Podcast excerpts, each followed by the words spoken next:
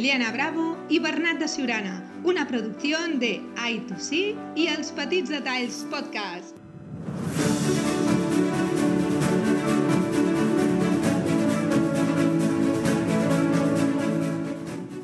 Buenas tardes, Liliana. ¿Qué tal? ¿Cómo estás? Muy bien, mi querido Bernard. ¿Y tú? Muy bien también, muy bien, muy bien. Genial, genial. Aquí, aquí un- una semana más, aquí en Dreamland, para hablar de esta semana de, de los Oscars, de la gala, de, de todo un poco, las películas. La gran Ahí está, cómo película, las grandes sorpresas que hubo las grandes de sorpresas. Anthony Hopkins, ¿no? Sí, de que, Sí. Qué bueno que se lo ganó Anthony Hopkins, ¿no? Pero ya hablaremos de, de- y habla- de eso, no. pero- Pe- pe- Pero hecho, mm, fue muy rara, ¿no? La gala, porque también en la situación de COVID había actrices que no estaban, otro estaba en online. eh, eh. Yo creo que este año también por la pandemia se perdió el glamour, ¿no? La gala quedó un poco Total. apartada del glamour, yo creo que no. Muy, muy, muy como descafeinado, ¿no? Un poco lo que hablábamos ahora, antes de empezar, ¿no? De que, de que fue una, un- una época difícil y, y, claro, obviamente el cine eh, pues eh, lo está pagando también, ¿no? Claro, no, no, no fue ajeno a esta situación de la pandemia. Sí, una, una este, ceremonia que fue producida por Soderbergh y que se decía que le iba a hacer a cámara en mano, muy del cine, que no querían Zoom, que se iba a hacer vía pero- satelital. Pero sí fue sosa, fue sosa y sí, exactamente, tienes toda, yo coincido contigo que, que sea que va el glamour, ¿no? Porque una, una cosa es que cada quien, cada actriz o director o claro. mm, gente que fue premiada tenga su estilo.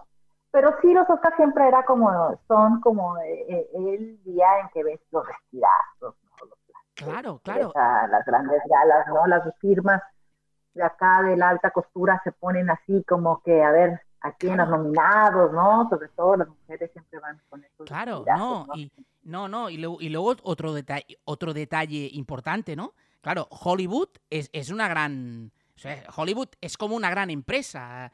eh, lo decíamos ahora a micro cerrado.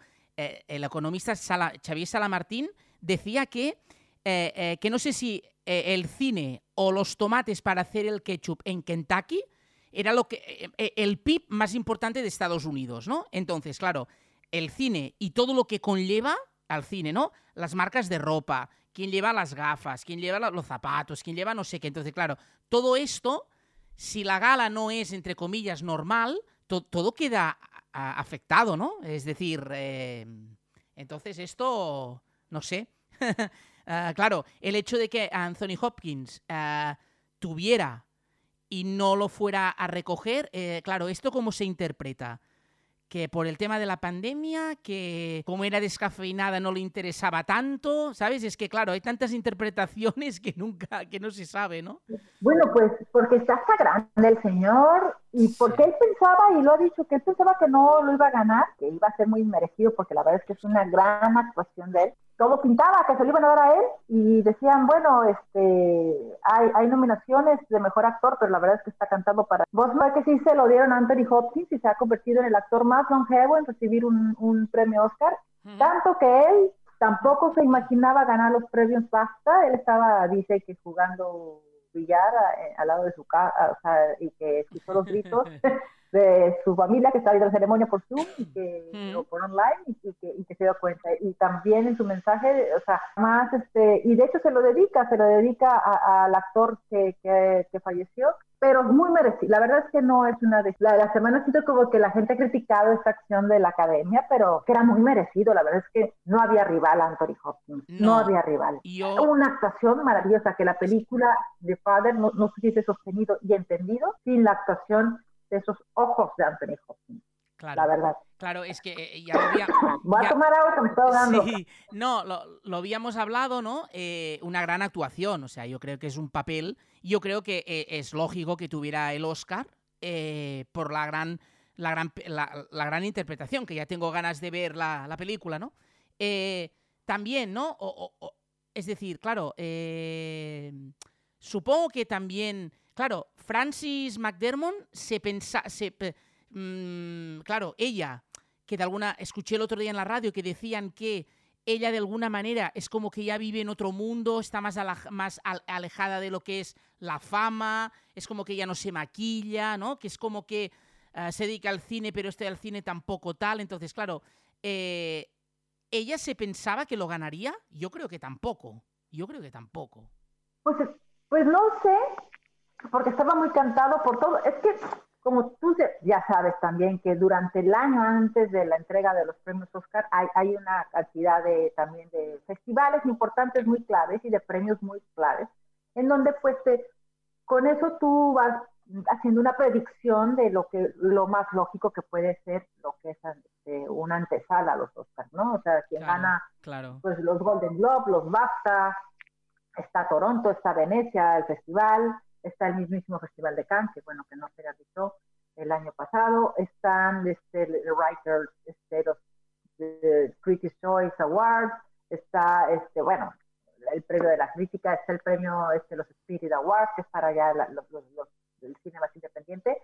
Y pues sí, era muy cantado que Francis McDormand se lo iba a llevar, aunque tenía competencia, yo creo que fue, era la, la categoría más peleada, la verdad, creo que la de mejor actriz, por Viola Davis, está Andrea Andra Day, Vanessa Kirby, que hizo una gran interpretación esta chica, y Francis McDormand y, Carrie Mulligan, por una joven prometedora una joven promesa, que eh, casi yo que creía que se le iba a dar a Karen, Karen Mulligan, pero estaba muy cantado por, por Francis McNorman para Nomaland. Claro que ella es muy humilde y, es una, es una esta señora. Y es la primera película que produce, esposa de uno de los hermanos Cohen, no me acuerdo si de Ethan o de Joel. Pero sí, es una gran actriz y, bueno. Pero yo creo que era la categoría más peleada, este, la, de mejor actriz. Sí, y, está bien, está bien, yo creo que cualquiera que se lo hubiera llevado es muy, muy merecido. Sí, porque yo, yo, no he visto todavía, pero hablan de que la Vanessa Kirby en Fragmentos de una mujer hace una interpretación brillante y la Viola, Viola Davis en La Madre del Blues también, ¿no? Con lo, con lo cual, claro, eh, claro, eh, es esto de que, de que realmente estaba muy, estaba como muy, muy, muy, muy peleada, ¿no? casi, casi más que el mejor actor, ¿no? Porque yo creo que el mejor actor, para mí, ¿eh? Era, era de calle, de calle para el maestro. O sea, es que si, con, si con esta interpretación no lo gana, eh, eso de apaga y vámonos ya, ¿eh? Porque... Claro, eh, era, era, iba a ser, no, no, la verdad es que es una gran actuación dentro de las mejores actuaciones que ha hecho el señor. Una película que no sé si la has visto, y si no la has visto la tienes que ver, y te va a... Mira, la tienes que ver, si no la has visto, que se llama Another Round, esta película danesa, que ganó mejor película de habla inglesa y que aquí ganó los Europa Choice Awards, que era como mejor película europea, y que estuvo nominado a mejor director Thomas Wittenberg, pues no lo ganó, qué triste. Another Round, una historia que habla sobre la felicidad, sobre pues, el placer de vivir. Siempre tenemos esas crisis desde el punto de vista femenino, ¿no? Que, que a lo mejor porque socialmente estamos más presionadas o por no decir atacadas uno tiene crisis a ciertas edades de la vida o en diferentes etapas de tu vida, crisis existenciales, y, pues no hay como confrontarlas, ¿no? Y, de repente pues encontrar la decisión que uno crea lo, lo más acercado y salir. y es muy bonita, vela.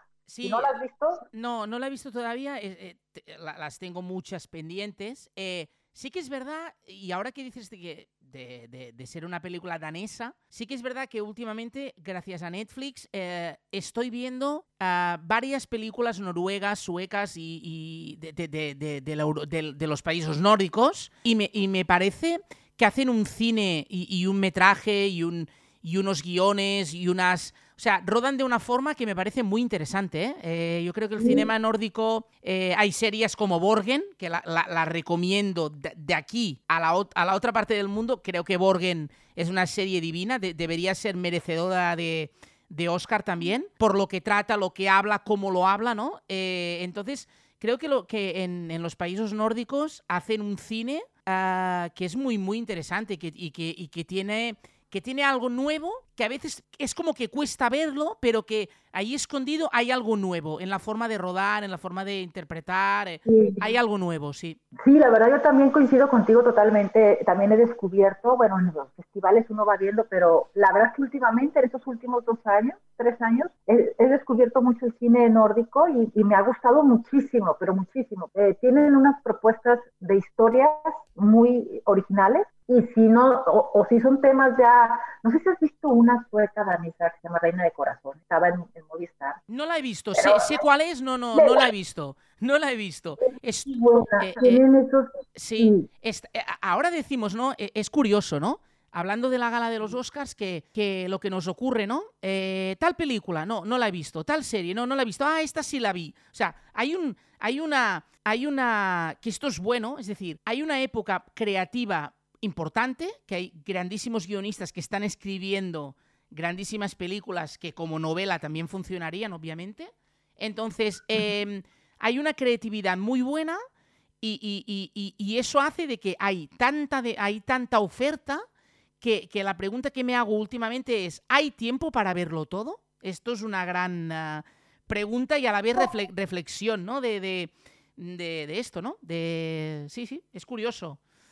Es Es curioso. curioso, sí, son muchas películas y, y claro, ahora, va, el año pasado pues sí estábamos un poco, teníamos el pretexto de, confinamiento total Claro, y estar es en... como- Pero aún así Ayudaba, Claro, ¿no? ¿no?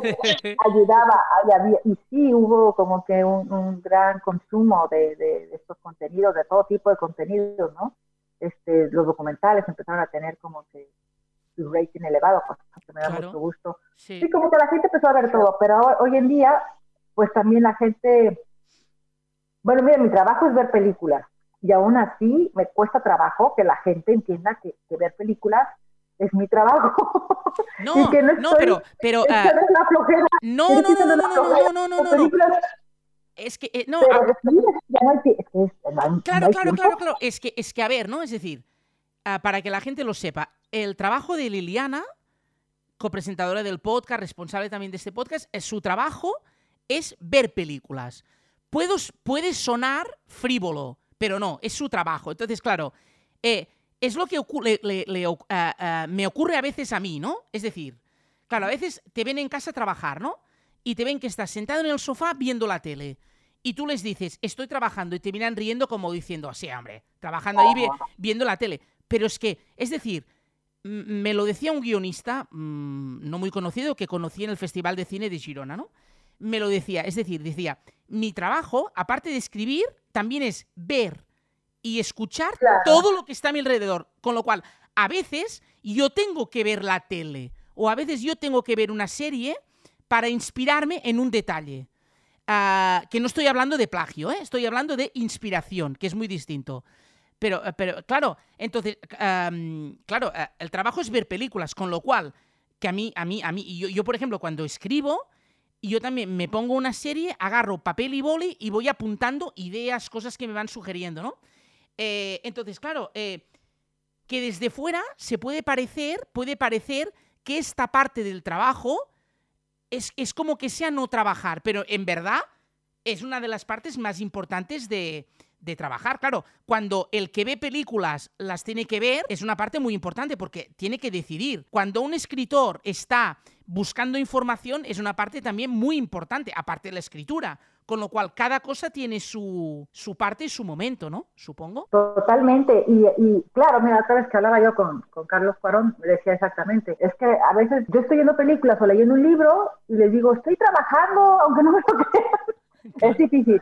Y, y claro, uno este, que siempre, que siempre, bueno, si la gente es cinéfila o uno es cinéfilo por pura curiosidad, que uno quiere ver todas las películas nominadas a, a, a estos premios Oscar o a los Goya, a estos premios que son importantes, pues a veces no hay vida que, que alcance para ver todo. Porque Claro. la verdad es que sí, es, es eh, la cantidad de películas. Yo antes, yo decía hay más tiempo que vida. Hoy digo hay más películas que vida. Porque cuando voy a un market, un film market, cuando solía ir presencialmente, bueno, ya, ya regresan, ya regresan los markets sociales, esperemos. Pero cuando tú vas a un market, a Catán, a Hong Kong, a la American Film Market, a Berlín, o sea, ves tanta cantidad de películas. O sea, ves los pósters, no es que uno se siente a verlas porque es que es imposible. Y, son pisos y pisos, o sea, son hoteles en donde cada piso de cinco pisos y hay distribuidoras con sus películas. O sea, yo digo, ¿cómo es posible que haya tanta, o sea, cómo se hace películas? En... Y lo que me da mucha curiosidad o simpatía es que la- los asiáticos, por ejemplo, te contratan a un actor que fue taquillero hollywoodense de los 90 o una, o algo así, una que te, que una tía Leoni, te, que te la contratan para hacer una película de allá, y allá es un éxito y todo, ¿no? Esos actores que ya no son tan vigentes, o etcétera, ¿no? Sí, o contratan a los que están vigentes, les pagan un dineral, o sea, yo he visto películas con Sandra Bullock sí, ¿no? O sea, de que, y que, solamente salen allá, como... Sí, sí, pero... pero, ah, sí, sí. Una, una, una pregunta que tengo, y es que por ejemplo, lo, hablaba con Luis, ¿no? El director del Festival de Cine de Girona, ¿no? Que dice, claro, llegan muchas películas al festival. Tienes que programar, tienes que hacer selección, claro, eh, es, son muchos minutos de metraje, ¿no? Y yo le pregunté, una pregunta que no es trampa, y le pregunté, ah, ¿te alcanza para verlo todo? Y dice, bueno, eh, dice, ah, dice, bueno, ah, la película la tienes que mirar como la tienes que mirar, ¿no? Es decir, o sea, que también uno un experto aprende, ¿no? A también a ver, a ver las películas, a, a, notar, a notar qué, cuál es lo que te hace cambiar, ¿no? En que, o sea, e, en general, una persona que se dedica a ver películas, eh, si una película, por decir, por, por poner un ejemplo, ¿eh? ¿eh? O sea, ¿cuántos son los minutos que una película te tiene que atrapar? ¿Cinco? ¿Diez? Eh, yo les doy 10 y cuando soy muy paciente hasta... Porque sí, exactamente como bien dices, es igual que cuando lees guiones, ves tanto, tantas películas, porque sí, mi trabajo es ver películas, pues soy un agente de ventas internacional y veo todo para ver si funciona o no funciona y luego las vuelvo a rever con mis agentes de ventas, con las chicas que me ayudan en ventas, con la gente que me ayuda en programas festivales y cosas así y las vemos y las vemos y cada quien tiene una opinión y, son, son muchas opiniones y, hay que hacer que funcione para lo que uno quiera, ¿no? La empresa o etcétera. La verdad es que si ves tantas películas que hay películas que tú a los 15, 20 minutos adivinas de qué y qué va a pasar. Y no porque uno sea mago, sino porque ves tantos y hay tantas fórmulas que, que tú dices, tantos clichés también, y no lo digo como una cuestión de crítica mala, sino de repente tú ya el cerebro se va activando, no sé, es como si te dijeran en el futuro y te dices, ah, va, a pasar que esto va a ser tú, y sucede, a veces la tenemos, a veces no. Cuando las películas dan esos giros sorpresivos y que, te van atrapando más, tú dices, tú mira, qué increíble. a veces las vemos en fast forward también, ¿eh? Es un poco, es un poco como aquellos libros, ¿no? Que, que leíamos de niños que te decían, si quieres que el protagonista se vaya a la China, vete a la página 15. Si quieres que el protagonista se case, vete a la, a la 80, ¿no? Es decir, que es como un poco triabas tu aventura, ¿no? Eh, eh, la sensación que también tengo es que, em, pero, pero que en el fondo también le, le, ocurre al público, ¿no? Es decir, ayer en la radio hacían un debate muy importante, interesante, que les preguntaban a los tertulianos, ¿cuánto tiempo aguantáis en una película o en una serie sin ver el móvil? Es muy interesante. ¿Cuánto tiempo? Eh, y un profesor de universidad de, de, este sector decía, eh, hombre, dice, yo lo veo en la clase, ¿no? Pero hoy en día, lamentablemente, si alguien ve una película o una serie y por lo que sea no le atrapa, en cinco minutos puede estar perfectamente viendo el móvil en cinco. Totalmente. Yo de hecho cuando, cuando estoy así haciendo, cuando mis visionados o que estamos, que estoy con unos programadores o, cuando me invitan a hacer curaduría o cuando simplemente tomando una película para ventas, una de las preguntas que nos hacemos exactamente es esa. Este, no, la pude ver completa sin ver el móvil. Ahí está. O la pude ver completa sin hacer el fast forward. O mira que me atrapó y la vi completa. Claro, a alguna les das fast forward. Y hay otros que te quedas cuando hay una indecisión, pues que les faltan cosas de, de postproducción, arreglar música. Sí que es verdad también que en el fondo, por mucho que una historia te cuente, ¿no? Eh, te cuente el relato, sí que es verdad que, ah, o sea, las, historias, aparte de que son universales, hay un número determinado de historias. La historia de, amor, la historia de ah, asesinato, la historia de tal. Ah, claro, no, no, no, no es tan variado, ¿no? Entonces, claro, cuando, por ejemplo, uno ve una película romántica, en 15, 20 minutos puede decir, esto puede terminar A, B o C. A no ser que sea algo muy espectacular, no hay tantas opciones, ¿no? Claro, claro. Y, uno está, aunque tú sepas, por eso uno cuando ve y ve y ve, vuelve a ver la misma película que te encanta y te gusta, y uno vuelve a ver, bueno, yo, ¿verdad? En mis 80, que yo era adolescente, veía Pretty Bonita en Rosa, la puedo volver a ver hoy en día y me vuelve a traer esa nostalgia, ¿no? ese, recuerdo. La nostalgia es el mejor negocio. Pero la verdad es que sí, cuando tú ya sabes qué va a pasar, pero te gusta, te atrapan los personajes, te gusta la historia, por como sea, muy cursi, no cursi, pero te, te, ha atrapado, y aunque te sepas lo que va a pasar, pero si te está gustando lo que estás viendo, te atrapó, pues lo ves y lo ves con, con cariño y amor, ¿no? Y de emoción y, todo eso. Porque, perdón que te, te interrumpa, pero te acuerdas que estuvimos con Gerardo, eh, que nos decía que muchas personas les gustan ver, las, eh, pues, cuando estamos en el cine, ver estas películas románticas, pues nuestro cerebro genera la oxitocina esta y que sentimos que realmente le está pasando a nosotros, ¿no? Y por eso tienen tanta tanto éxito generalmente las estas películas, ¿no? De, romance. Y luego no, yo, creo, también, Claro, yo creo también, relacionado un poco con esto, que hay otra parte que a veces no es tan positiva, ¿no? Es decir, claro, el cine, sí, es imagen, también es sonido, es una historia, sí, claro. Pero hay otras cosas que se deben tener en cuenta, ¿no? Creo yo, ¿eh? Modestamente. Es decir, hay un póster, las películas tienen un póster. Entonces, el póster muchas veces ayuda. Yo creo que la, que la mayoría, la, mayor parte de las veces, la mitad de la película se vende con el póster. Yo lo creo, ¿eh? Ah, luego, ah, claro, ah, ¿quién lo dirige? Esto también es muy importante. ¿Qué actriz hay? ¿Qué actor hay? Esto es importantísimo. Y luego, claro, eh, la crítica, ¿no? Porque yo puedo considerar que una película tiene un 8 a mi modo de ver, y luego venir un crítico reputado y decirme que esto es un 5. Entonces, claro, aquí hay alguien que no, ve el no lo ve de la misma perspectiva, obviamente, ¿no? Y que todas las opiniones son, son válidas. Pero, por ejemplo, hoy en día, ¿no? Em, claro, se, tú que conoces más en, el, en el sector, ¿se acepta bien la crítica? Sí, sí, sí, sí, sí, sí, eh, depende, depende de, los, de, la cultura del país, de los directores, de, los egos, es una industria de muchos egos, tú, tú, lo sabes perfecto, y como bien dices, y ojalá te oigan, te escuchen y te hagan caso, el póster, afiche, o como le llamen, porque ya cada quien llama diferente, es súper importante, súper importante para tener un público. De hecho, hay, hay, hay pósters que a lo mejor si la película salió en Estados Unidos, la película, el póster es uno. Si sale en América Latina, el póster es otro. Si la película sale en España, a veces cambia. O el póster de Rusia, el póster del Medio Oriente, ¿no? Claro, claro. Por muchas cosas, porque tiene que conectar totalmente con, con esa idiosincrasia, con la cultura, con con lo que, lo, lo, que el público está, le, le, gustaría ver, de acuerdo. A lo mejor hay, hay pósters que pueden que, no resultan en un país, pero en otro país sí resultan. Sí hay cambios. Y hay pósters que son muy universales. Hay uno que a mí, y sigue siendo mi favorito, y lo tengo, sigo teniendo, aparte porque quiero mucho el director, porque la película me abrió muchas las puertas, la de Girl, la sigo teniendo ahí en mi Facebook como sí, sí, lo vi.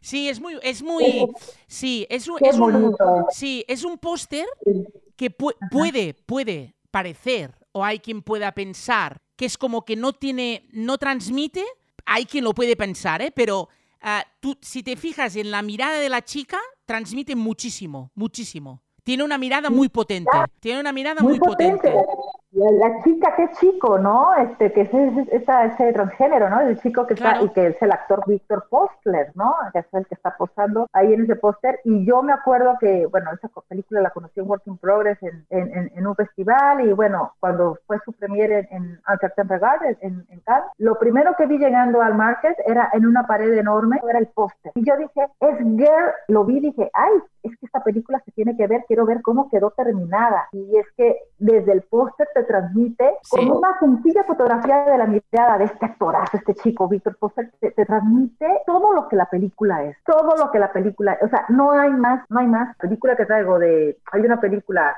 amalgama, que hay una foto en donde están los cuatro protagonistas, los cuatro personajes, que es lo que la, toda la película dice. Ahí está toda la película, con las caras de cada uno viendo un, un móvil, la fotografía de un móvil, y todos tienen una reacción diferente. Y otra cosa también es importante en cuanto a la crítica que tú me decías, respondiendo, espero, a tu pregunta, ¿para qué es la película, no?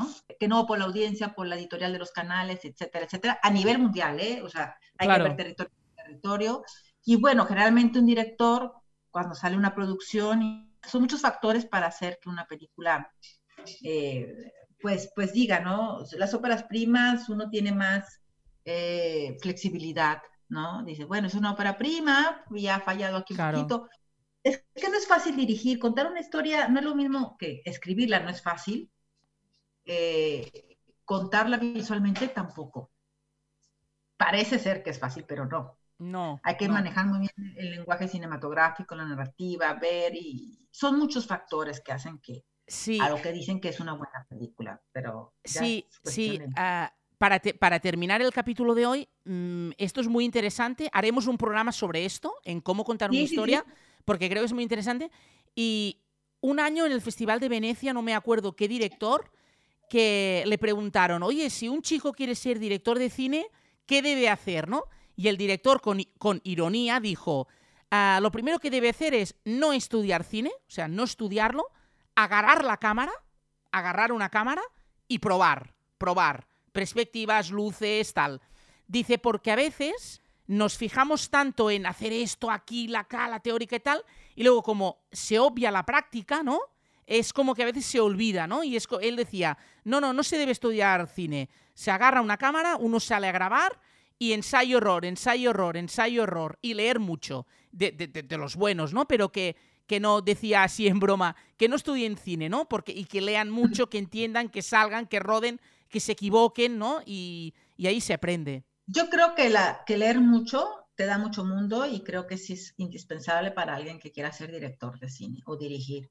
Este, también para quien quiere escribir y ser guionista y ser artista plástico, todo esto. Creo que es muy importante eh, leer. Sí, sí, sí bueno, uh, sí, sí, que, que, ya hablaremos de esto, ¿eh? pero, pero, por ejemplo, quien quiera ser guionista, aparte de estudiarlo y tal, uh, que no se olvide del, del magnífico libro de Robert McKee, que se llama El guion. Ese libro es, eh, te, te, enseña cómo hacerlo. Es decir, yo creo que, que, leyendo también se puede aprender mucho. Sí, sí. Sí, no, total, totalmente. Pues nada, hasta aquí este capítulo de Dreamland. Liliana, muchas gracias. Pues no, la verdad, este, perdón, miren que aquí me están bombardeando de mails. De, Este, no, interesante como siempre, mi Bernard, hablar contigo sobre los Oscar. Este, esperemos tener invitado la siguiente semana, que han estado ocupados, pero yo pienso que ya la siguiente semana tendremos uno y hay que escoger el tema. Pero la verdad es que, pues un placer como siempre estar contigo, mi querido Bernard, que ya te extraí, eres parte de mi vida. Mi semana no es igual sin ti. Igualmente, no, no, igualmente. Els petits detalls podcast. Capturem històries, moments i experiències. Tots som part d'una gran història. Tots en formem part.